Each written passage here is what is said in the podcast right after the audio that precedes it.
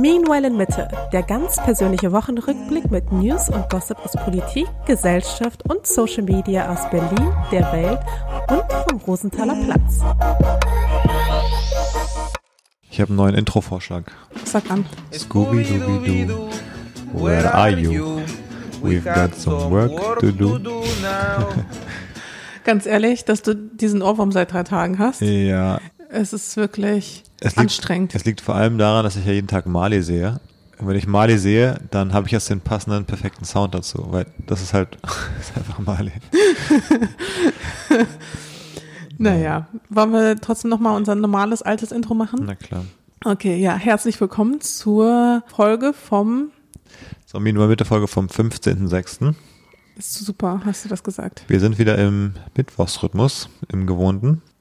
Ja, wir sind ja immer am überlegen, ob wir das nicht mal ändern, ob wir mal auf den Dienstag gehen oder auf den Donnerstag gehen. Für mittlerweile eigentlich bin ich ganz gut, finde ich, so drin, dass wir das so Ich ja auch. Wir nehmen jetzt dienstags auf und dann haben wir es jetzt bis vor dem Urlaub, dass dieser Mittwoch auch früh online war.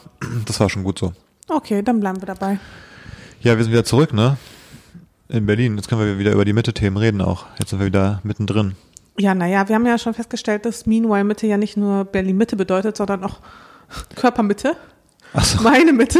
Ich dachte, du meinst nicht nur geografisch, sondern dass es ein Mindset ist. Ach so.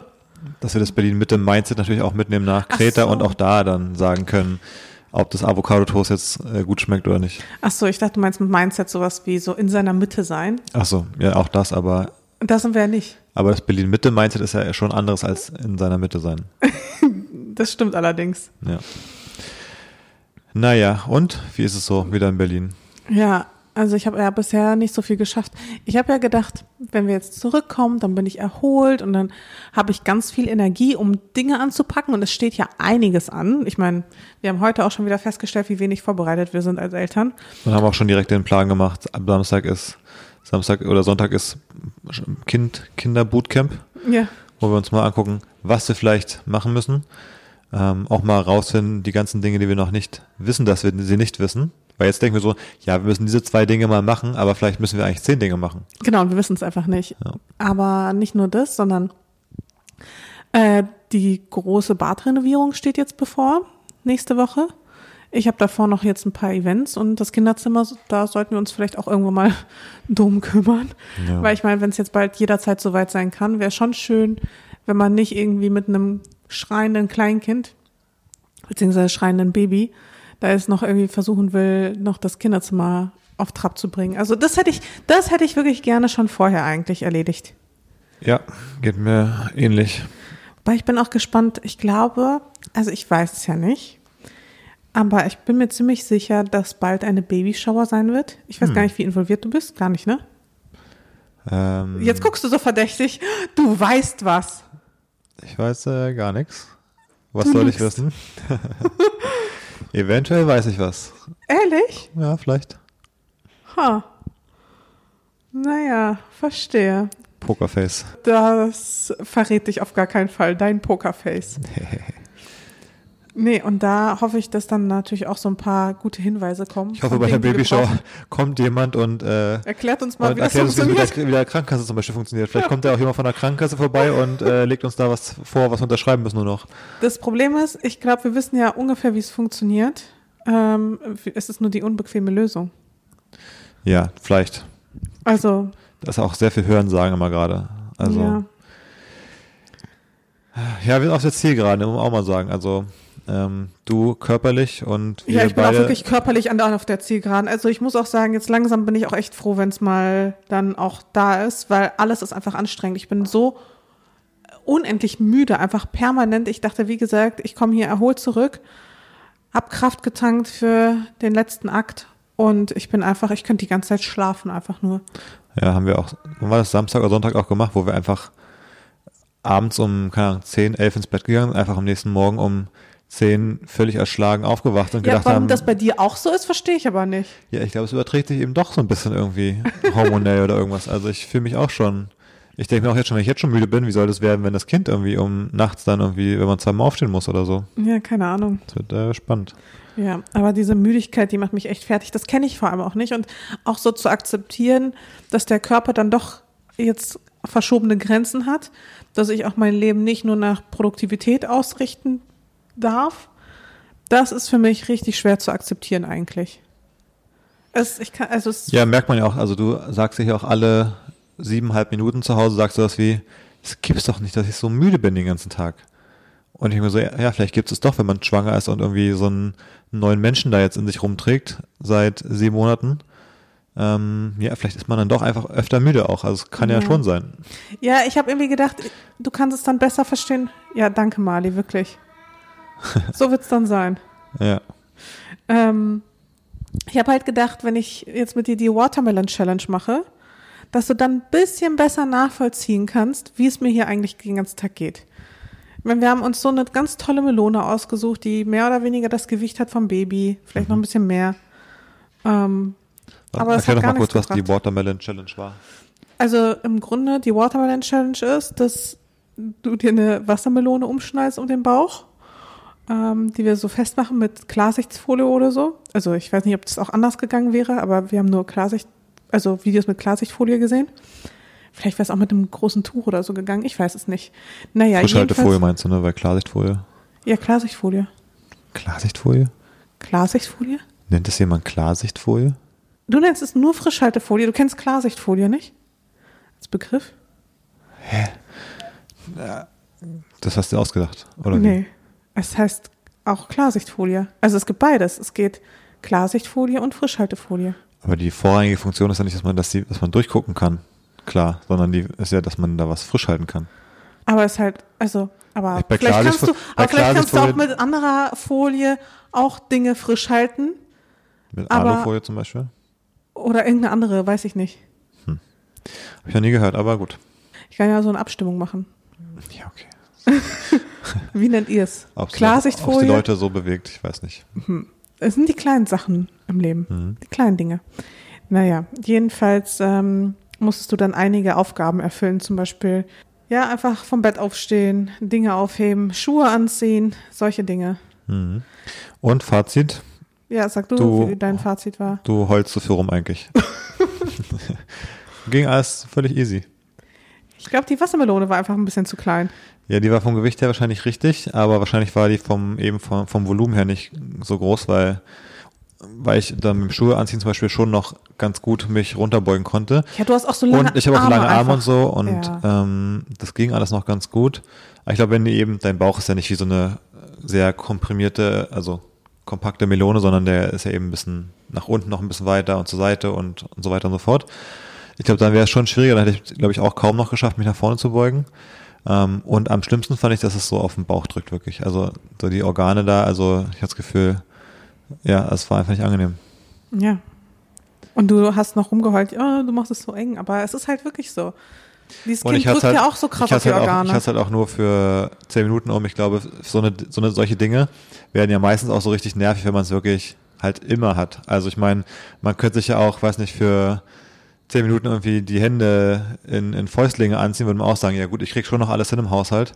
Ähm, aber wenn man jetzt sieben Monate lang nur noch Fäustlinge hätte, wäre es schon mega anstrengend, noch irgendwie zum Beispiel dann am Computer zu arbeiten oder irgendwas zu machen. Also ich Ja. glaube, über diese Dauer von so einer Einschränkung wird die dann auch irgendwie erst so richtig nervig. Auch wenn es Kleinigkeiten sind, in dem, also vielleicht Kleinigkeiten sind. ja.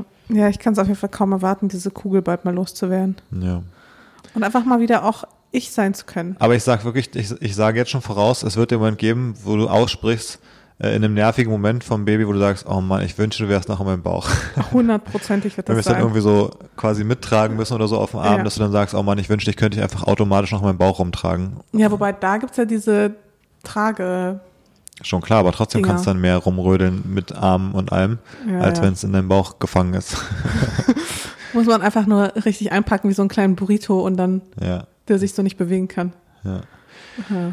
Naja, wir sind auf das hier gerade, aber ich wollte noch mal ganz kurz äh, zurückblicken auf unsere Rückkehr aus äh, von Kreta, als wir hier äh, am Flughafen ankamen, weil es war ja wieder ein Fest, als wir am BER gelandet sind. Das macht jedes Mal aufs neue Aber Spaß. diesmal war es extrem, fand ich. Warum? Also erstmal, dass wir da irgendwie eine halbe Stunde früher gelandet sind, dann aber eine Dreiviertelstunde lang, die nicht in der Lage waren, da so eine Leiter ans Flugzeug ranzuschieben, dass wir aus dem Flugzeug raus können, war schon mal grandios.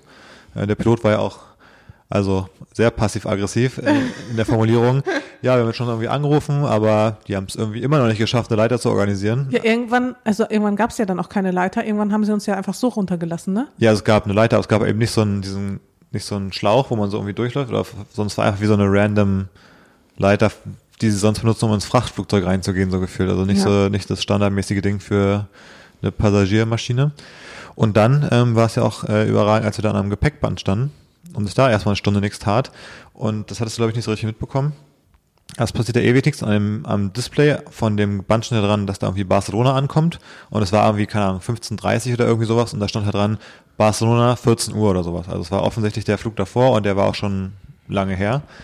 Und nur an der Übersicht von allen Gepäckbändern stand halt dran, dass unser Flug aus äh, Chania äh, an dem Band ankommen sollte, aber an dem Band se selbst eben nicht. Und dann standen wir halt ewig, nichts passierte und irgendwann war ich auch schon kurz davor, ich wollte zu diesem äh, Gepäck, also wenn das Gepäck verloren geht, zu diesem Schalter, zu einem Lost Luggage gehen und sagen, ja, ich glaube, mein Koffer ist verloren gegangen, er ist nicht angekommen in Berlin, so als auch passiv-aggressiv eben, um dann zu sagen, ach so, was, ist noch gar kein Koffer angekommen vom Flug aus Chania? Ähm, aber es, da kam mir quasi jemand zuvor, der dann da irgendeiner angesprochen hat, die dann meinte, nee, nee, ist nicht das Band 2 hier, steht da dran, ist Barcelona. Und er meinte dann so, ja, aber Barcelona war vor eineinhalb Stunden. Gucken Sie bitte mal auf die Übersicht, da steht Chania auch für hier dran und da ist es von 15 Flügen, die alle schon completed sind mit dem Gepäck, der einzige, der noch auf den noch gewartet wird. Und dann war sie, sie wollte es ihm einfach nicht glauben. Er hat immer gesagt, er ist quasi dumm, er, hat, er ist, steht am falschen Band. Und dann meinte er, man, gucken Sie mal hier, diese 200 Leute hier an dem Band, die warten alle auf ihr Gepäck. Und dann irgendwann weiß ich, ja, ich rufe mal an, rief dann halt an irgendwo und innerhalb von drei Minuten kamen dann die Koffer. Also ich bin mir 99% sicher, dass unsere Koffer da quasi einfach eine Stunde quasi unten an dem Gepäckband stand und einfach niemand sie raufgelegt hat. Also ich stelle es mir wirklich so vor, einer fährt da dieses Auto hin, wo die so drauf liegen, geht runter und sagt Peace out und dann kapiert aber nichts mehr. Warum ist Berlin so unfähig? Ohne Scheiß. Bei solchen Sachen frage ich mich das wirklich immer wieder aufs Neue. Ich weiß auch nicht, ob es nur Berlin ist. Hast du die Videos gesehen hier von eben äh, Amsterdam Sch- Schiphol, wie der Flughafen heißt, glaube ich, und irgendwie Manchester und Leeds und so, wo die Schlangen, äh, da stehen die beim, beim, quasi beim Abflug. Die Schlange steht dann teilweise aus dem Flughafengebäude raus, bis zu dieser Straße, die immer so vor dem Flughafen so vorgeht, weißt du, wo Leute so mit dem Taxi angefahren kommen. Und die musste bis dahin stehen Leute quasi vor dem Check-in und dann beim Security-Check gibt es so Videos, wo die schon so diese, diese ähm, Kästen da schon so halb übereinander stapeln und alles ist ultra voll und so. Also ich glaube, die Flughäfen sind einfach, die dachten, das bleibt jetzt immer so wie bei Corona. Und dann glaube ich, haben die auch natürlich einen hohen Krankenstand, viele Leute haben gekündigt und so. Ich glaube, es ist einfach, die Gesellschaft kommt an ihre Grenzen. Ja, und der Personalmangel macht sich dann doch äh, schnell bemerkbar, ne? Ja. Aber eine Sache, wo der Flughafen nichts dafür kann, über die ich mich aufregen wollte, ist die folgende. Wenn man am Gepäckband steht und auf seinen Koffer wartet, dann äh, ist dir vielleicht schon mal aufgefallen, dass viele Leute sehr nah am Gepäckband stehen, während sie auf den Koffer warten. Und ich stelle mich meistens aber so einfach, ich sag mal, in zwei, drei Meter Abstand von dem Band hin, weil ich denke, es wollen ja alle Leute sehen, erstens, ob ihr Koffer kommt. Und wenn er dann kommt, dann kann man ja ans Band rangehen und ihn runternehmen. Aber viele stellen sich so nah ran, dass wenn dann mein Koffer kommt und die stehen da einfach nur blöd rum und warten, dass ihr Koffer kommt, dann komme ich quasi erstens gar nicht durch durch die Leute zum Band und dann hebe ich halt dieses, diesen 20 Kilo Koffer runter zwischen so Leuten, die so einen halben Schritt vom Band entfernt stehen. Man müsste sie eigentlich so ein bisschen so umschubsen mit dem Koffer, so runternehmen. Das mache ich natürlich so, immer so. Echt? Ja, na klar. Weil ich mir denke, ist ja nicht meine Schuld, dass, also das ist ja logisch, dass wenn ich da so einen schweren Koffer runterwuchten muss, dass ich den dann so ein bisschen, dass ich auch mal so jemanden anrempel dabei. Weil ich verstehe es auch nicht, warum stellt man sich denn so nah daran? Man sieht doch von drei Meter genauso gut wie von einem Meter, mein Koffer kommt. Und dann wäre es ja für alle leichter, wenn einfach alle ein bisschen Abstand halten würden. Ja, oder so sie bisschen- sehen es halt eben nicht, weil die alle nämlich so einen schwarzen Koffer haben und keine Spezialmerkmale. weiß Und dann müssen sie ganz nah am Band dran stehen, um auch festzustellen, ob das auch wirklich ihr Koffer ist. Nee, das ist einfach, das ist Dummheit, finde ich einfach. Das ist so, deswegen, wie wenn man aus einer S-Bahn aussteigen will und die Leute schon irgendwie im Weg stehen, die die einsteigen wollen, dann mache ich auch immer ein bisschen breitere Schultern.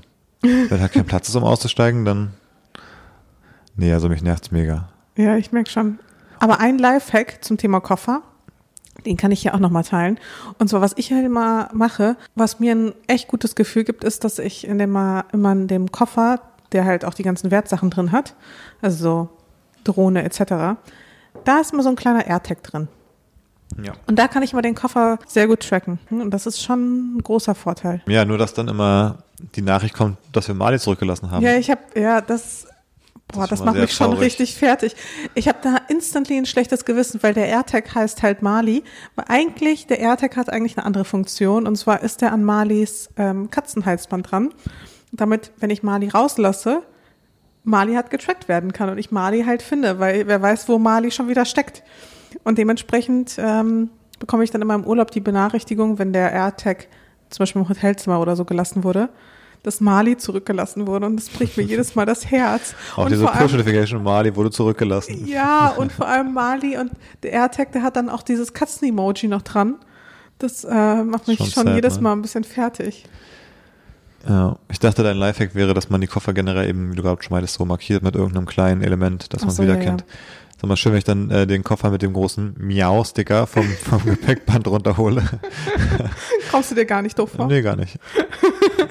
Es gibt aber auch so andere Möglichkeiten. Zum Beispiel habe ich ja eben an diesen anderen, an den schwarzen Koffer, wo man keinen Aufkleber befestigen kann, weil der so eine komische Oberflächenstruktur Mhm. hat, so ein Band einfach dran gemacht, so ein Band so komplett drum gewickelt. Ja. Wie so eine Art Schnürsenkel oder so.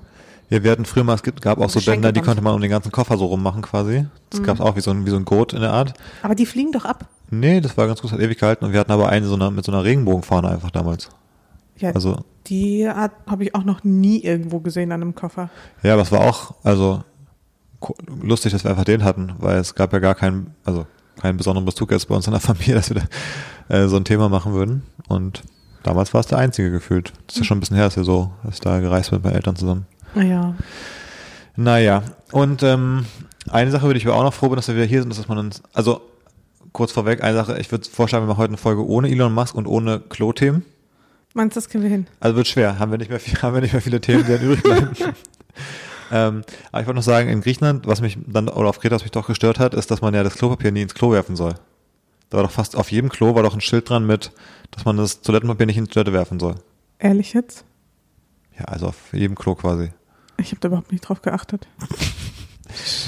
Ich habe es auch nicht immer gemacht. Ähm, vor allem, also Ich Ja, dachte, also- man, man soll einfach nur generell nicht so diese Hygiene-Sachen da reinwerfen, so Tampons und Habe sowas. ich nicht so verstanden, weil oft schon- auf den Bildern war dann oft schon wirklich eine Klopapierrolle und da stand auch oft irgendwie so Toilet Paper oder so, nicht, nicht so, Ah, nicht so Paper Towels, sondern Toilet Paper. aha. Ähm, Ups. aber zum Beispiel in unserem zweiten Hotel stand es auch nicht mehr da. Da war ich dann auch unsicher. Ähm, aber ich finde es auch generell, ich finde es auch sehr nicht, nicht so praktikabel einfach. Jetzt haben wir wieder genau das Thema, was ich gerade vermeiden wollte. Ähm, aber ich finde, in dem Vorgang von Klopapier benutzen, ist es schwierig, das nicht ins, ins Klo zu werfen. Sondern irgendwie das so in der Hand zu behalten, da muss man sich irgendwie umdrehen und dann irgendwie, dann ist es immer so eine kleine Milchung, wo man so mit dem Fuß so drauf treten muss, damit die aufgeht oder so. Und die ist so mini, dass man auch, ja, so halb daneben wirft und so. Das ist irgendwie, bin ich sehr froh, dass ich diesen Stress nicht mehr habe in meinem Alltag. Ich dachte, wenn du jetzt sagst, wir sprechen nicht über Klo-Themen, aber du hättest da noch was. Ich habe dir ja diese Woche die Frage aller Fragen gestellt. Das ist mir jetzt auch gerade wieder eingefallen. Und Das wäre zwar, eine gute Abstimmung für Instagram. ich weiß nicht, ob das wirklich eine gute Abstimmung wäre für Instagram, aber wir haben hier zu Also Hause auch eine- wegen Schwangerschaft war das, ne? Also eigentlich ist es ein Schwangerschaftsthema. ist ein bisschen auch ein Schwangerschaftsthema. Und zwar, es gibt Menschen, die wischen sich den Po quasi so von hinten ab. Also dann geht der Arm quasi nach, nach hinten. Und es gibt Menschen, die gehen quasi von vorne so rein. Ich bin mir nicht so sicher, ob es das zweite wirklich gibt oder ob das nur du bist. Und jedenfalls, ich bin Typ 2. Und das geht aber jetzt wegen des Bauches nicht mehr so gut.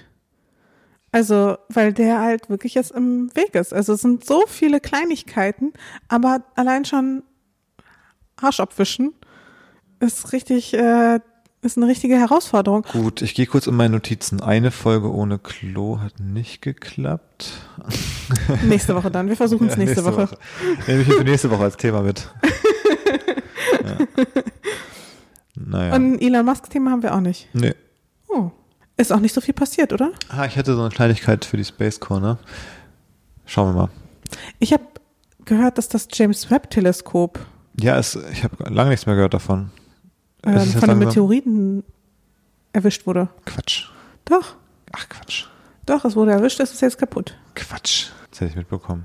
Gib mal ein, James Webb. Ja, ich gucke ja schon. Das ist Unsinn. Teleskop und dann Meteorit. Oh, vor fünf Tagen. NASA-Berichte von einem Zwischenfall. Demnach wurde das 10 Milliarden teure Teleskop von einem winzigen Meteoriten getroffen, der einen Hauptspiegel leicht beschädigte. Der Vorfall ereignete sich zwischen 23. und 25. Mai, hinterließ einen kleinen, aber spürbaren Effekt in den Daten des Teleskops. Ja, die haben jetzt aber mit Nachjustierung vom, von diesem einen Spiegel begonnen. Also hab, siehst du, jetzt liest du es dir durch. Guck mal, jetzt hab ich was mitbekommen, was du nicht mitbekommen Ja, hast. ist echt krass. Tja. Aber es war, sei bereits der fünfte Einschlag dieser Art gewesen. Allerdings hätten die vorherigen keinen nennenswerten Spuren hinterlassen. Ja gut, wahrscheinlich ist es einfach normal. Dass sowas passiert, aber es ist scheinbar alles noch okay. Also alles noch im, Aber kann man das quasi im Nachgang nachjustieren, so ein Spiegel? ja, die Spiegel war, wurden ja generell, das, das hat auch so lange gedauert, dass diese Spiegel jetzt monatelang eingestellt haben. Habe ich doch schon mal erzählt, dass das irgendwie, irgendwie ein Zehntel eines Haares oder so, dass die Motor so fein, die Motoren so Genau. fein war, dass sie die so, ja, und das hat sich vielleicht durch diesen Meteor Mikrometeoriten so minimal verschoben. Und äh, jetzt haben sie es wahrscheinlich wieder zurückgestellt Hm. oder so. Na gut, Solange der Spiegel nicht kaputt ist, ist vielleicht alles gut. Okay. Werden sie sich schon Gedanken drüber gemacht haben. Aber weil das war vor fünf Tagen und vor einem Tag gibt es einen Artikel, dass es kurz davor ist, äh, die wissenschaftliche Arbeit äh, aufzunehmen. Also scheinbar. Also ist alles gut mit dem. Das hätte ich mitbekommen. Wenn es jetzt komplett irgendwie auseinandergeflogen wäre, hätte ich es dann ich's mitbekommen. Hm, Okay, Naja, da bin ich doch beruhigt. Aber ja, krass, also das habe ich nicht. Äh, Wie du mich direkt hier Machst du gaslightet hast. machst du bald mal eine Space Corner hier? ja. Oder erzählst mir was? Das wäre auch was. Ja. Ähm, wie kamen wir dahin? Achso, ohne Klon, ohne Elon Musk. War, ja. war die Frage. Aber du wolltest irgendwas Kleines ähm, zu Elon Musk dann doch noch sagen. Nee, zur Space Corner. Wollen wir die kurz einspielen? ja. Weltraum, Raketen, Mars, SpaceX, entfernte Galaxien. Herzlich willkommen in Davids Space Corner. Genau, also äh, die kleine, das kleine Update ist, dass ja die Firma von Elon Musk, SpaceX, dass die ja in Texas da das neue, die neue Superrakete entwickeln. Und äh, lange Zeit musste noch gewartet werden auf eine Genehmigung von der FAA, von der Federal Aviation Agency, die da genehmigen müssen, dass die das da machen dürfen und so ein Weltraumtest-Ding da bauen dürfen, weil es auch ein Nationalpark ist. Und ähm, das hat ewig gedauert, wurde immer wieder verschoben. Und jetzt haben die aber so ein vorläufiges Okay, die müssen jetzt ein paar Sachen machen, damit es dann final okay ist, aber jetzt gibt es vielleicht bald den ersten Starship ähm, Test-Launch, wo es wirklich ins äh, in den Orbit, also ins, ins Weltall fliegt. Das heißt, da wird es bald wieder richtig spannend. Dann gibt es auch bald wieder mehr Updates in der Space Corner, würde ich sagen, weil wenn das Starship dann die ersten Testflüge hat, dann gibt es richtig was zu erzählen. Eine richtig spektakuläre Entwicklung wahrscheinlich. Und äh, ja, wir sind jetzt einen großen Schritt näher. Also jetzt geht's hoffentlich bald schneller voran. Hm, ich bin gespannt. Ja, das war's auch schon. Okay. Ja, sonst haben wir, also ich habe überlegt, Thema der Woche. Hast du ein Thema der Woche? Ach so, ja, stimmt. Das wollten wir machen mit dem Thema der Woche. Ja, aber ich finde, es gestaltet sich bisher so ein bisschen schwierig irgendwie. Ja, ehrlich gesagt schon, weil es ist so ein bisschen so ein Themen-Sommerloch, ne? Mhm. Passiert nicht so viel. Außer Tankrabatt ist immer noch nach wie vor. Ja, wird ja viel drüber oh, da habe ich auch überlegt, da ich, wollte ich fast wieder irgendwie, da hatte ich nochmal so Tweets gefunden von, keine Ahnung, ist einfach nur Grimm, äh, bei Twitter. Und der hat nochmal irgendwie Statistiken jetzt wieder ausgegraben, dass der Ölpreis, äh, der interessiert alle, aber der Preis für Diesel und Benzin am Weltmarkt, der hat sich aber irgendwie ge- auch so entwickelt und deswegen ist Übergewinnsteuer vielleicht doch Quatsch und vielleicht sind die Margen gar nicht höher geworden. Und da hat er irgendwas ausgegraben, dass der Preis dafür, der hängt nicht nur vom Rohölpreis ab, sondern auch noch vom äh, Crack Spread, weil Öl wird gecrackt beim Raffinieren, damit dann irgendwie Benzin draus wird und der dieser Spread, der ist irgendwie ein, irgendein Wert dafür, wie teuer das ist und dann gibt es ein Überangebot und eine Nachfrage und dann wurden irgendwie Kapazitäten abgebaut. Also es- können den Tweet mal verlinken, notfalls. ja, aber äh, das Fazit war so ein bisschen, ich habe jetzt quasi jede Woche, finde ich, einen Tweet, der das, was ich in der Vorwoche gesagt habe, so ein bisschen widerlegt. Also eine Woche steht da irgendwie so, ja, es gibt gar keine Übergewinne. Dann in der Woche danach gibt es irgendwie einen, der findet raus, es gibt doch Übergewinne. Und in der Woche danach sagt einer, ja, so einfach ist es nicht, es gibt doch keine Übergewinne. Also es ist wie so oft einfach ein sehr komplexes Thema. Und ähm, ja, ich finde es generell bei diesen politischen Debatten, da werden halt oft so auch einfache Dinge gefordert, aber dann, wenn man sich dann wirklich, wenn man sich so richtig reinfuchst, merkt man so, umso mehr man, umso mehr man sich damit beschäftigt, umso klarer wird, dass es keine einfache Antwort gibt oft. Ja. Also genauso ist aber dieser Tankrabatt vielleicht auch eben nicht die richtige einfache Antwort an sich schon und die Kritik aber auch vielleicht nicht so einfach, also es ist einfach kompliziert. Vielleicht hätte man es einfach von vornherein nicht einführen dürfen. Also scheinbar gab es ja genug ExpertInnen, die davor gewarnt haben. Vielleicht hätte man es einfach von vornherein einfach sein lassen sollen. Ja, aber da können wir gleich weitermachen bei dem anderen Thema, was wir schon seit Wochen haben, nämlich das 9-Euro-Ticket. Und da gibt es nämlich auch einen Grund, warum das nicht hätte sein dürfen. Sag Oder an. warum es jetzt nicht sein darf. Und zwar äh, hat sich jetzt hat das Ministerium für äh, Wirtschaft, Arbeit und Tourismus äh, aus Baden-Württemberg hat jetzt äh, gesagt, nee, das 9-Euro-Ticket ist eine ungerechtfertige Bereicherung für Hartz-IV-Empfänger. ja, und das finde ich ist ja wohl mal Das geht gar absolut nicht. richtig. Also das Hartz-IV-Empfänger, da gibt es einen Regelsatz für öffentlichen Nahverkehr, der liegt bestimmt bei 9,83 Euro. Jetzt kostet das Ticket aber 9 Euro für den ganzen Monat. Das ist zu billig. Jetzt müssen wir den Hartz-IV-Satz an, anpassen, nehme ich an. Damit die hier nicht im Geld schwimmen irgendwann, die Hartz-IV-Empfänger, weil die jetzt da einen Euro sparen. Äh, und zudem, im Verhältnis zu dem wahrscheinlich eh viel zu niedrig angesetzten Regelsatz. Der Regelsatz ist wahrscheinlich so, dass du zweimal Bahn fahren kannst im Monat so ungefähr. Du musst aber wahrscheinlich viermal im Monat einfach nur zur Arbeitsagentur fahren, vermute ich. Also ist eh schon zu wenig, aber jetzt, die bereichern sich da jetzt wirklich. Das, so kann es nicht sein. Wir verschenken hier Steuergelder quasi. Oh Mann. Gleichzeitig aber so drei Milliarden Tankrabatt. Kein Problem. Ja. Also ich bin immer wieder erstaunt, zu welchen Diskussionen dann dieses 9-Euro-Ticket führt. Also was es auch quasi offenlegt, weil eigentlich darf man ja auch nicht vergessen, dass, also viele nutzen ja jetzt die öffentlichen Verkehrsmittel, unter anderem auch, weil sie vorher für sie einfach zu teuer waren. Und das ist insofern eigentlich eine Ungerechtigkeit oder auch fast eine Frechheit, weil als Steuerzahler gehört ja auch dir die Bahn. Also gehört ja dem Staat. Und was dem Staat gehört, gehört ja den Bürgern. Und dass viele Bürger sich dann Bahnfahren einfach nicht leisten können, Huh. ist eigentlich nicht so cool. Also es muss eigentlich auch einfach günstiger werden, damit die Menschen, die ja Steuern zahlen, auch überhaupt davon profitieren können. Also ich Aber weiß, ich weiß, ich weiß bei der Deutschen Bahn generell ist es so, die wurde privatisiert, ähm, aber alle Anteile gehören wiederum dem Staat. Richtig. Und dadurch ist irgendwie so ein komischer Ich Zwischenzustand. habe da, ich hab da halt ni- letztens einen echt spannenden Tweet so gelesen, den verlinke ich mal. Nee, aber an sich, also kann man der Argumentation ja irgendwie folgen. Da muss man sich, glaube ich, einfach noch ein bisschen reinlesen, was da genau Sache ist. Aber irgendwie dachte ich mir so, so richtig fair ist das ja auch nicht und es wird auch gar nicht aus dieser Perspektive meistens betrachtet. Ja, stimmt, aber ich meine andersrum, du zahlst ja auch Steuern irgendwie für Straßenbau. Richtig. Ja, und du musst trotzdem auch ein Auto kaufen, um die Straße zu benutzen. Also, du musst Naja, aber natürlich die, oft die noch benutze irgendwie. ich ja auch als Fahrradfahrer oder als Fuß, also als Fußgänger. naja, aber eine Autobahn ja nicht zum Beispiel.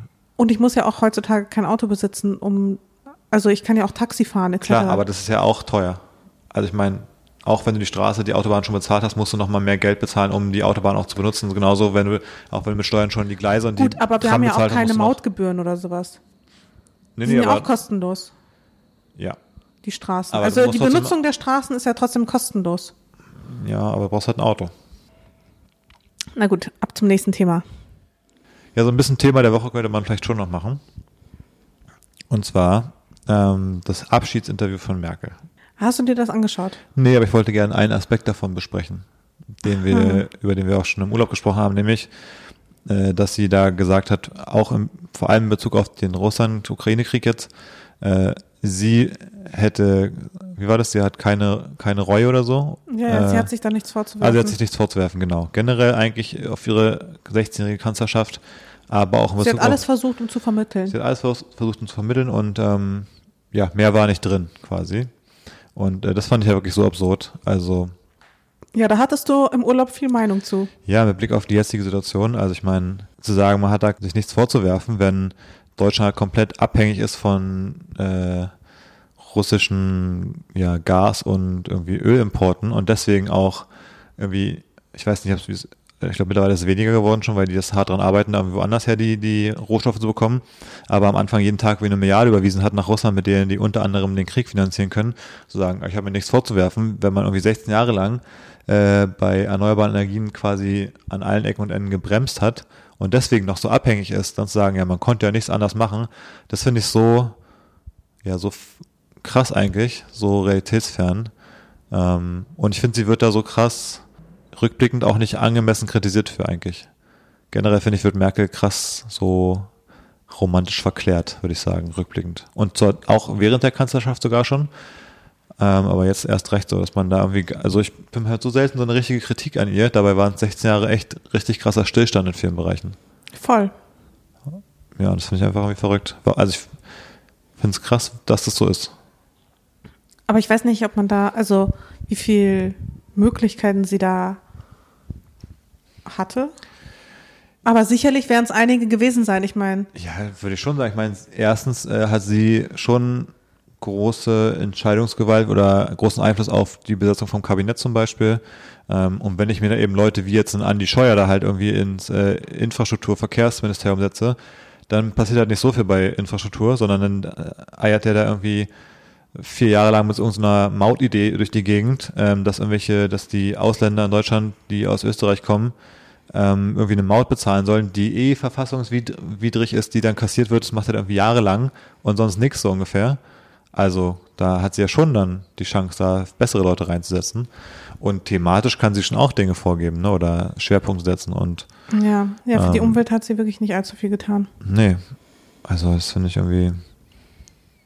Aber glaubst du nicht auch, jetzt quasi blickend auf all das, was jetzt soweit in der Ampel passiert ist und wie die einzelnen Akteure und Akteurinnen sich gerade verhalten, glaubst du nicht auch, dass Habeck jetzt wahrscheinlich der nächste Kanzler sein wird? Naja, ist noch ein bisschen, ist ja noch viel Zeit es kann immer, glaube ich, viel passieren. Aber ich meine, ich würde, also ich glaube, es ist schwierig zu sagen, ob man glaubt, dass es so kommt, aber zumindest ist das so ein bisschen der, der Vibe, den man bekommt, wenn man gerade so zuguckt, der Regierung. Das ist doch der Einzige, der wirklich auf Augenhöhe mit den Medien spricht, mit den Bürgern spricht, der überhaupt Dinge einfach einmal erklärt und nicht einfach so, ja, Dinge äh, so banal weglächelt oder einfach untertaucht. Ja, also genau. Er, er tritt am ehesten so auf, wie man es von jemandem erwartet, der, ich sag mal, ein Land führt, ne? Und ich finde, also jeder Politiker, jede Politikerin wird immer Fehler machen oder auch Dinge machen, die nicht allen gefallen oder die vielleicht auch mal objektiv vielleicht auch die falsche Entscheidung sind oder so. Aber also das passiert ja jedem. Aber ich habe auch schon am, jetzt am Wochenende zu meinen Eltern gesagt, ich habe das Gefühl, da ist wenigstens jemand, der in die grob richtige Richtung arbeitet. Also, wenn ich überlege, wo muss die Welt, die Gesellschaft, Deutschland irgendwie in 10, 20 Jahren stehen, dann habe ich das Gefühl, dass dort wenigstens an Themen gearbeitet wird, die zumindest grob in diese Richtung gehen. So vom, wenn man auf den Kompass gucken würde, dann zeigt die Nadel jetzt nicht komplett nach hinten quasi.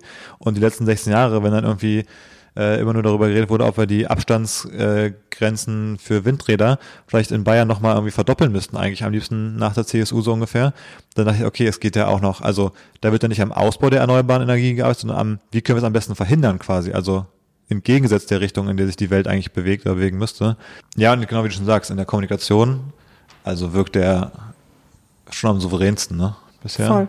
Am Ende stolpert, stolpert da über irgendeinen so Mini-Skandal oder irgendwie sowas komisches. Kommt drauf an, ich meine, wenn er die Medien auf seiner Seite hat, dann, dann wohl nicht. Ist, glaube ich, noch sehr früh dafür. Ja. wahrscheinlich hast du recht. Ich bin gespannt. Trotzdem. Und erstmal haben wir auch Olaf Scholz noch. Ja. Naja, so viel dazu.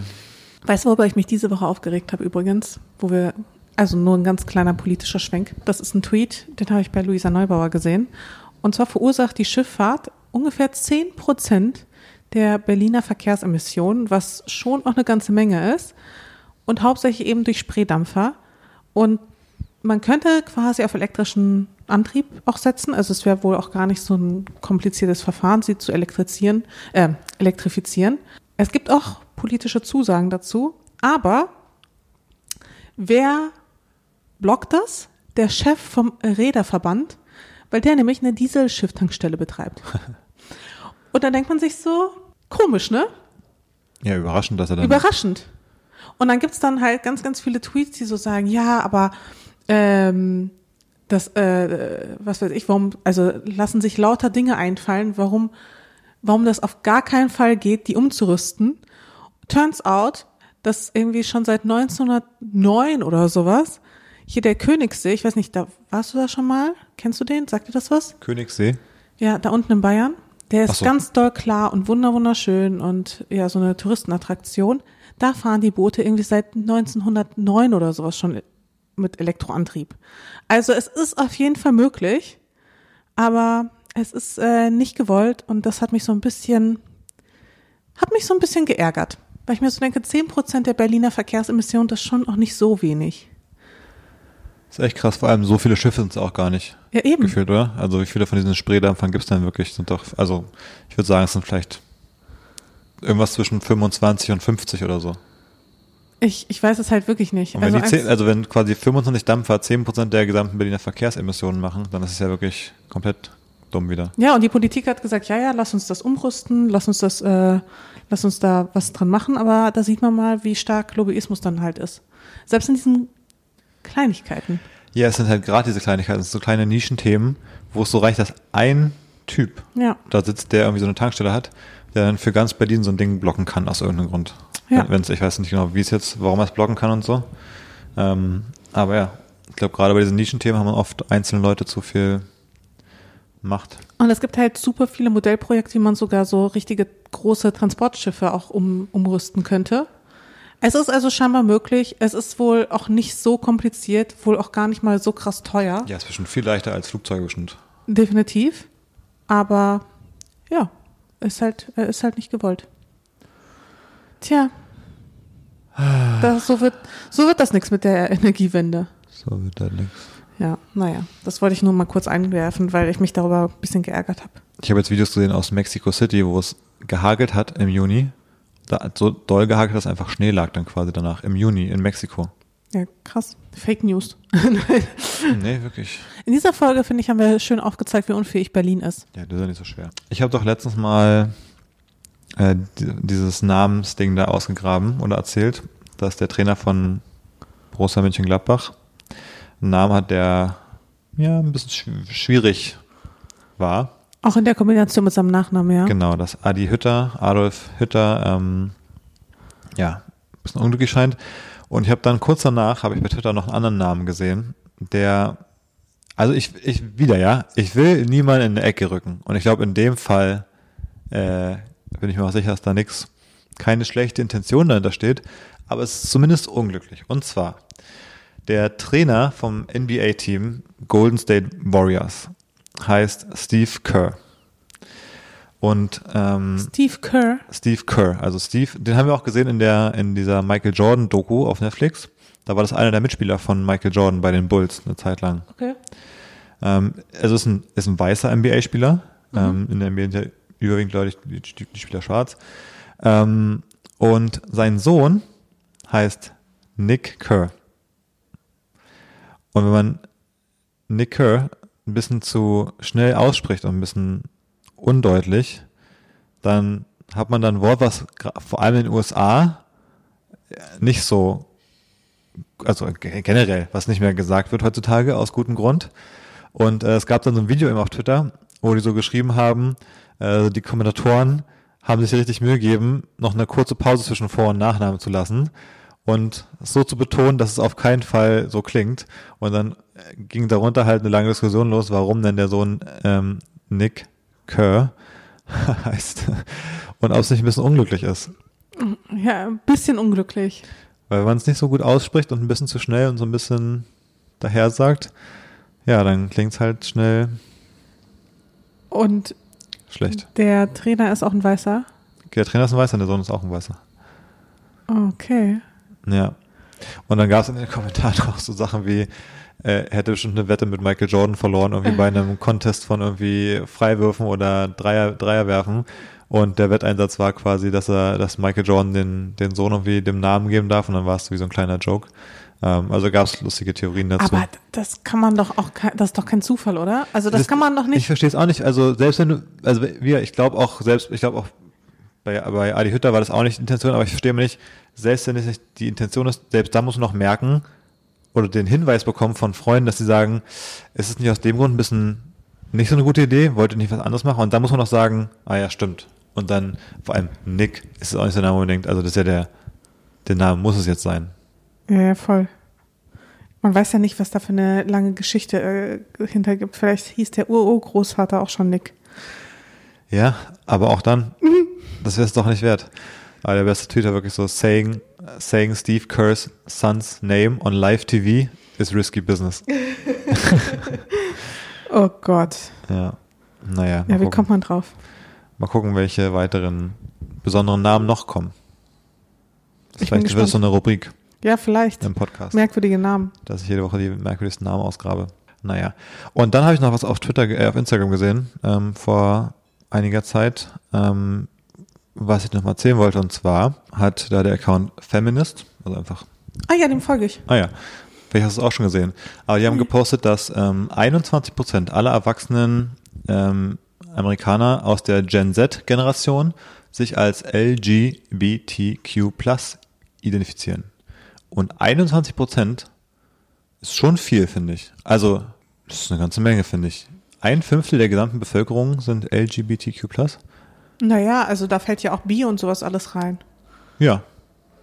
Aber also, ich finde es also, ich wollte null werten, ich meine nur, das, und irgendwie sind nur 7% aller Amerikaner.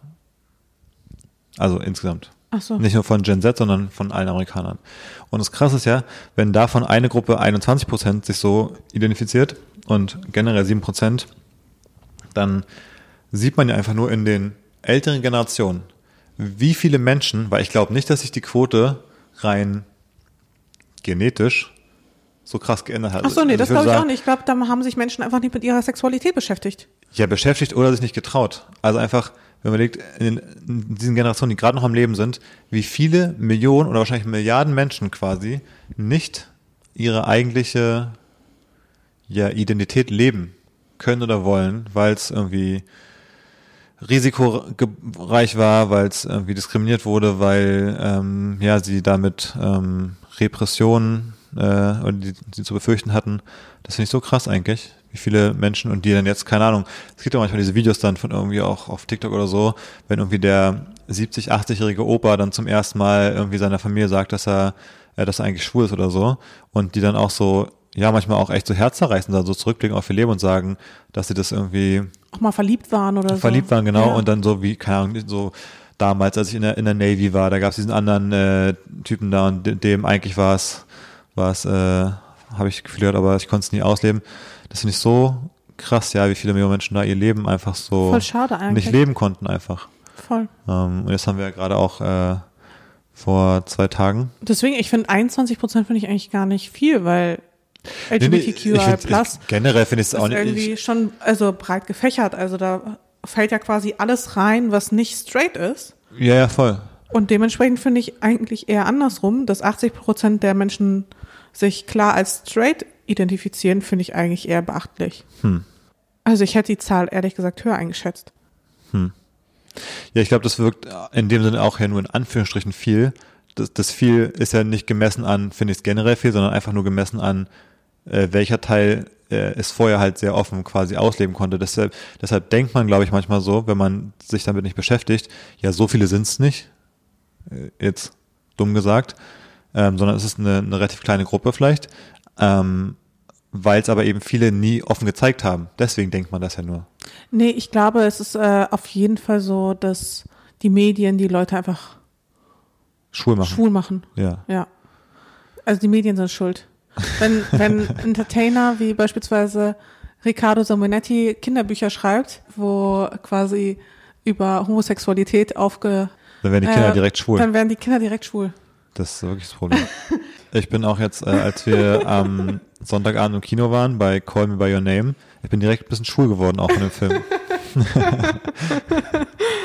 Ja. Also, als ich da die, diese hübschen Männer gesehen habe, wie die miteinander rumgeknutscht haben, da, also da habe ich auch direkt was gespürt. Hast, hast direkt deine Sexualität nochmal neu wiederentdeckt. Ja. Muss es nochmal, muss das mit uns nochmal überdenken. nee, ähm, wie, wie schon, wie du schon gesagt hast, ich glaube, viele Menschen haben sich einfach früher nie groß damit beschäftigt und hatten auch Angst, sich damit auseinanderzusetzen mit der eigenen Sexualität. Ja. Oder auch mit dem eigenen, also mit dem eigenen Geschlecht, mit dem eigenen Gender. Ja, ja, aber nicht, weil sie selber darauf keine Lust hat, sondern einfach, weil die Gesellschaft da ziemlich unmissverständlich signalisiert hat, dass das keine gute Idee ist oder eigentlich gar nicht sein kann quasi oder nicht sein darf. Oder falsch ist, Ja, irgendwie, genau. irgendwie unnatürlich. ja.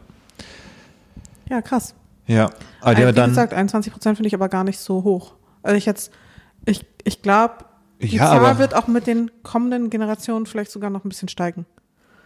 Ja, sicherlich, wenn der Durchschnitt, ein, wenn es in dieser einen Gruppe 21 Prozent sind, wo immer noch Leute ich meine, in, auch in den USA, wo das in vielen äh, Teilen des Landes vielleicht mittlerweile gar kein Problem ist, aber du, wenn du in, in Alabama oder in Texas in bestimmten Gegenden oder in irgendwo, Voll. was weiß ich, in Missouri auf dem Land oder so, da wird die Quote immer noch bei äh, so drei Prozent liegen, weil alle anderen sonst irgendwie da von ihren Eltern irgendwie von der Farm runtergeschmissen werden, wenn sie da sagen, sie stehen auf das gleiche Geschlecht. Ja, definitiv. Also, Also insofern, ähm, glaube ich, ist die Dunkelziffer dann doch nochmal deutlich höher. Ja, nee, das wollte ich nochmal teilen, fand ich ähm, relativ krass. Was ich aber auch krass fand, äh, geht so ein bisschen in eine ähnliche Richtung. Äh, hast du mitbekommen, dass jetzt in so, in Berlin in so Clubs, ähm, also ich sag mal in Clubs, die auch so beliebt sind, vor allem auch bei der LGBTQ Plus Szene. Plus. Hä? I, habe ich LG nie vergessen. Ja, ich glaube, du hast ein I vergessen. Ja, ich finde diesen Begriff ein bisschen, da muss man ein bisschen konzentrieren beim Aussprechen. Äh, dass man keinen Buchstaben vergisst. Aber ähm, das, äh, hast du vom Phänomen des Needle Spiking gehört? Ja, habe ich Was mitbekommen. ist das für eine kranke Scheiße? Ja, ist übelst krank. Da wurde doch diese Sängerin Berghain mit angegriffen, ne? Ach, eine Sängerin war das. Hast du auch dieses ein, dieses eine Instagram-Swipe-Ding da gesehen oder so? Oder den Tweet-Dings? Ich glaube, einer der Accounts, die ich am meisten verfolge, ist der RBB-Account Ja, auf Instagram. genau, die haben auch drüber gepostet nämlich. Und die haben darüber gepostet. Genau, da lese ich mir übrigens am allerliebsten die Kommentare durch. Die sind richtig wild. Also das ist wirklich manchmal so eine Freizeitbeschäftigung von mir, dass ich auf irgendwelche, vor allem wenn es um so Verkehr oder sowas geht oder Infrastruktur ähm, oder irgendwie so andere Themen, die Ja, oder auch irgendwelche krass ne- polarisieren, Ja, so Fleisch essen oder sowas, Veganismus. Oder irgendwelche neuen LGBTQ Ja. plus I plus äh, Feiertage oder sowas, die vielleicht eingeführt werden sollen, irgendwelche Straßen, die umbenannt werden, da gibt's immer. Also, so schwer ist es nicht. Also L wie Lesbian, hier ist kein I, zum Beispiel bei dem Feminist Post ist kein I. Das LGBTQ plus. also eigentlich fehlt noch ein I für intersexual Ja. Und ein A für Aber wenn, asexual. wenn sogar der Account es ja nicht dann richtig Und dann noch macht. das Plus für, ja, okay. Ich verstehe, was, worauf du hinaus willst. ja, also ich Lesbian, Gay, Bi, Trans und Queer. ja, Das ist die Reihenfolge. okay. Ja, fehlt trotzdem hier ein Buchstabe, aber ist auch ein Plus da. Ja, ja.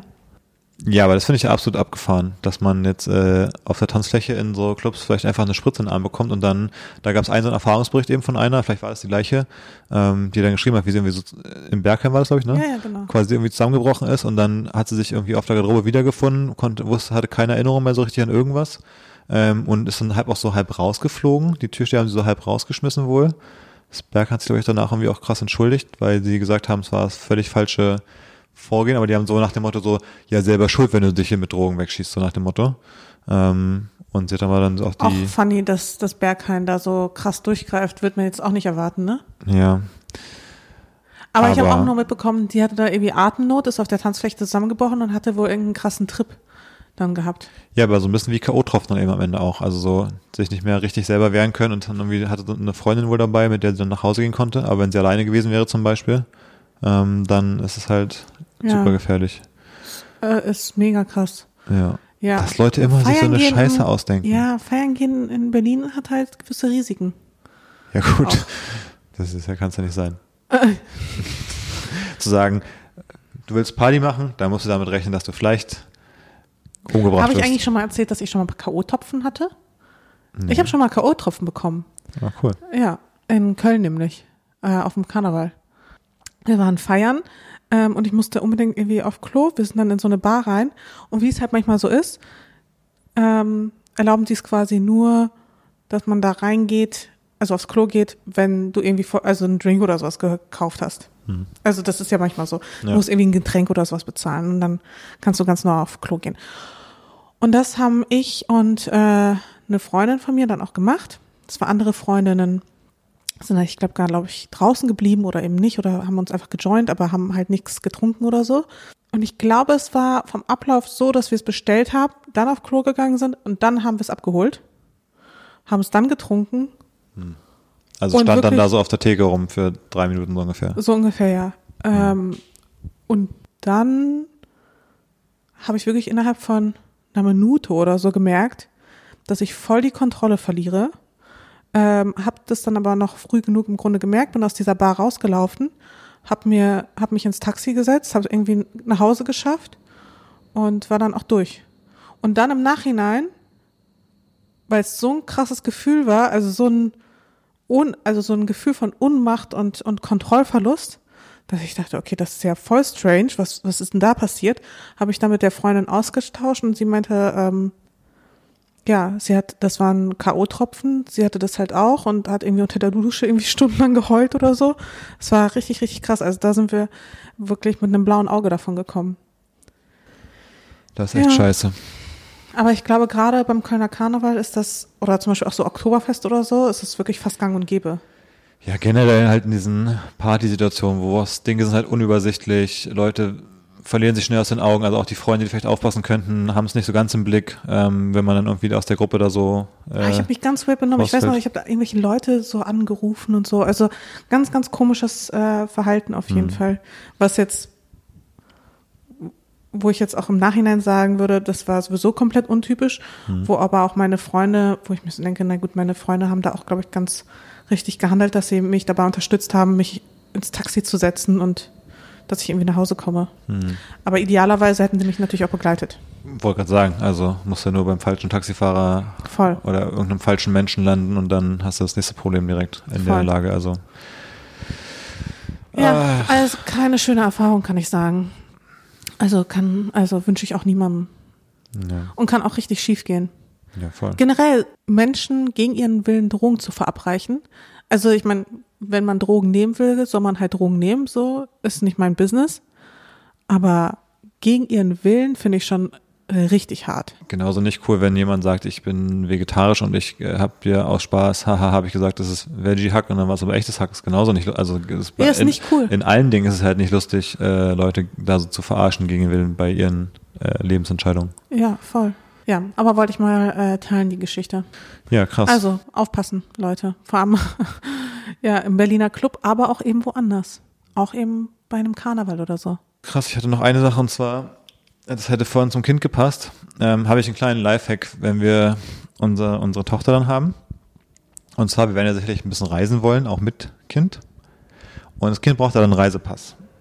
Stimmt, um sowas müssen wir uns auch kümmern, ne? Ja, aber da gibt's einen kleinen Hack, wann man sich um den Reisepass kümmern muss. Weil, wenn man den vor dem zweiten Geburtstag beantragt, dann ist der kostenfrei und zwei Jahre gültig. Und ähm, wenn man den nach dem zweiten Geburtstag beantragt, dann kostet er 30 Euro und ist fünf Jahre gültig. Aber wenn man ihn genau am zweiten Geburtstag beantragt, dann ist er kostenlos und fünf Jahre gültig. Ach, wirklich? Das heißt, trag dir schon mal einen Kalender ein, dass wir circa im August 2024 einen Termin äh, beim Bürgeramt brauchen. Also genau an einem Tag, aber den wissen wir ja noch nicht genau. Ja. Aber wir können es quasi am Tag der Geburt, werde ich mir im Kalender schon mal einen Eintrag machen. Ein Reminder für so, weiß nicht, in eineinhalb Jahren einen Termin beim Bürgeramt für in einem halben Jahr genau an einem bestimmten Tag zu machen, weil dann kriegen wir einen richtig guten Deal für den Reisepass. Super Hack. Das, also hier nochmal richtig Da hast du das System richtig ausgedribbelt. wertvoller Content hier für alle äh, ZuhörerInnen, die äh, junge Kids haben. Da werden jetzt einige richtig Geld sparen. Ja. Verstehe. Aber wahrscheinlich werden wir sogar vorher einen brauchen, oder? Ich weiß ja immer vor dem zweiten überhaupt, überhaupt einen braucht. Naja, wenn man zum Beispiel, weiß ich nicht, wenn wir nach Bali fliegen wollen. Ja, aber vielleicht ist das Kind dann noch so, vielleicht braucht es eben vor zwei Jahren keinen Reisepass. Doch, safe. Siehste, das sind so Fragen, kommt direkt für Samstag auf die Liste, Ja, okay. mit denen wir uns mal beschäftigen müssen. Ja, ich glaube, das sind so Fragen. Ja, wobei bei dem Berliner Bürgeramt, da müssen wir wahrscheinlich quasi jetzt schon einen Termin machen, um überhaupt irgendwie im Winter verreisen zu können. Also da sollte man wahrscheinlich ASAP einen Termin machen. Und ASAP heißt, dass dann so in vier Monaten ist dann irgendwie so ein Spot frei. Ja, es wird schwierig, das so zu timen in Berlin. Naja, wie gesagt, kommen wir auf die Liste. Und dann gab es noch eine schöne Sache. Und zwar, ähm, kennst du den Fußballspieler Kevin Prince Boateng? Nee, Also kennen nicht, aber, Aber du hast grob hat er nicht mal auch in der Nationalmannschaft oder so? Nee, nicht in dieser Nationalmannschaft. Ist ja- also es gibt bei einer ja- anderen Es Nationalmannschaft. gibt ja Jerome, Ne? es gibt ja Jerome Boateng, Genau. das ist der deutsche Nationalspieler und sein Bruder Kevin Prinz Boateng ist auch Fußballspieler und der hat aber für Ghana gespielt, Mhm. weil den der Deutsch Ghanage. Ähm, ich glaube Ghana war es. Ähm, und ähm, der hat ja äh, spielt ja jetzt bei Hertha, Kevin Prinz Boateng aktuell, da bei seinem Jugendverein wieder. Und äh, der hat geheiratet am 11. Juni und die haben einmal irgendwo in Italien geheiratet, auf irgendeinem Weingut oder so. So ganz, sah ganz nett aus. Aber die haben auch gleichzeitig noch äh, im Metaverse geheiratet. Und äh, das sah lustig aus, weil ähm, also erstmal gab es limitierte NFTs als Einladung natürlich. Na klar, logisch. Was sonst? Also absolut naheliegend. Und dann gab es also Bilder davon und das sah so lustig aus. Dann hatten die halt so ein bisschen, glaube ich, die gleichen Outfits wie in echt an, in ihrer Metaverse-Figur. Es sieht halt aus wie so eine, ich sag mal, es sieht aus wie so ein Computerspiel aus von vor zehn Jahren, so ein bisschen so vom grafischen Style her. Und die Hochzeit im So Metaverse, Sims. ja genau, so Sims-mäßig, die war halt so auf dem Mond. Da war so eine Mondlandschaft und da war dann die Trauung und im Hintergrund hat man so die Erde gesehen und dann gab es einfach eine virtuelle Hochzeit, ähm, ja, auf dem Mond. Und dann durften alle mit dem NFT daran teilnehmen. Ich weiß nicht, es waren irgendwie nur so wirklich, also man hat nur wenige andere digitale Menschen gesehen in dem, was, auf dem, was ich gesehen habe. Ähm, Ich weiß ehrlich gesagt auch gar nicht, wo ist denn dieses Metaverse? Also wie kommt man überhaupt in dieses Metaverse? ich glaube im Internet irgendwo. Guck mal, hier ist ein Bild. Ah ja. okay. Ja. Und die Hertha-Fans, ich sag mal so, die haben sich auch gedacht, das ist nicht der Fußball, für den wir mal Fußballfan geworden sind, dass wir NFTs kaufen. Die Antworten waren so, unter dem Tweet, wo es so beschrieben wurde, war dann so, hab absolut nichts verstanden. ja. Aber vielleicht wäre das, auch was für uns. Im Dass wir, Metaverse wenn, heiraten. wenn wir mal heiraten. Oder die Geburt, gleichzeitig zur echten Geburt, auch die Geburt im Metaverse mit ein paar limitierten NFTs. ich weiß nicht, ob sowas wie eine Geburt im Metaverse darstellbar ist. Also wie wird ein neuer Mensch erschaffen im Metaverse? Ich dachte, das wird dann einfach so plopp und dann ist er plötzlich da. Ja, ist doch für chilliger als in echt. Ja, definitiv. Aber ja, gerade ist eine schlechte Zeit wahrscheinlich für neue NFT-Projekte. Ja. Aber es ist eigentlich das eine, die eine coole Sache daran, dass, äh, dass die Wirtschaft abschmiert, dass das endlich, endlich der NFT-Quatsch auch äh, vielleicht, Den Bach runtergeht. ja. Zusammen mit all dem, zusammen mit allen Aktien und Kryptos und so. Ja, Ja. das freut uns natürlich ja. nicht. Na, Juti. Kurze Folge. Ah, Ich merke so ein Mag ich. bisschen, ich war noch so ein bisschen low energy. Ich merke es noch. Der ich, äh, Berlin saugt mir die Kraft direkt wieder raus. Auf Kreta, weißt du, dann fehlende Sonne. Ja, das Leben, ich habe mich lebendig gefühlt und jetzt in Berlin merke ich, es ist eine anstrengende Stadt. Sie raubt dir einfach alle Energie. Ja, Ja. du, ich bin ja auch total müde. Also es muss, es muss an Berlin liegen. Ja, Definitiv. vielleicht ist es gar nicht das Kind, vielleicht ist es Berlin. Vielleicht ist es Berlin. Ja, Vielleicht müssen wir, vielleicht müssen wir nach Kreta ziehen wieder.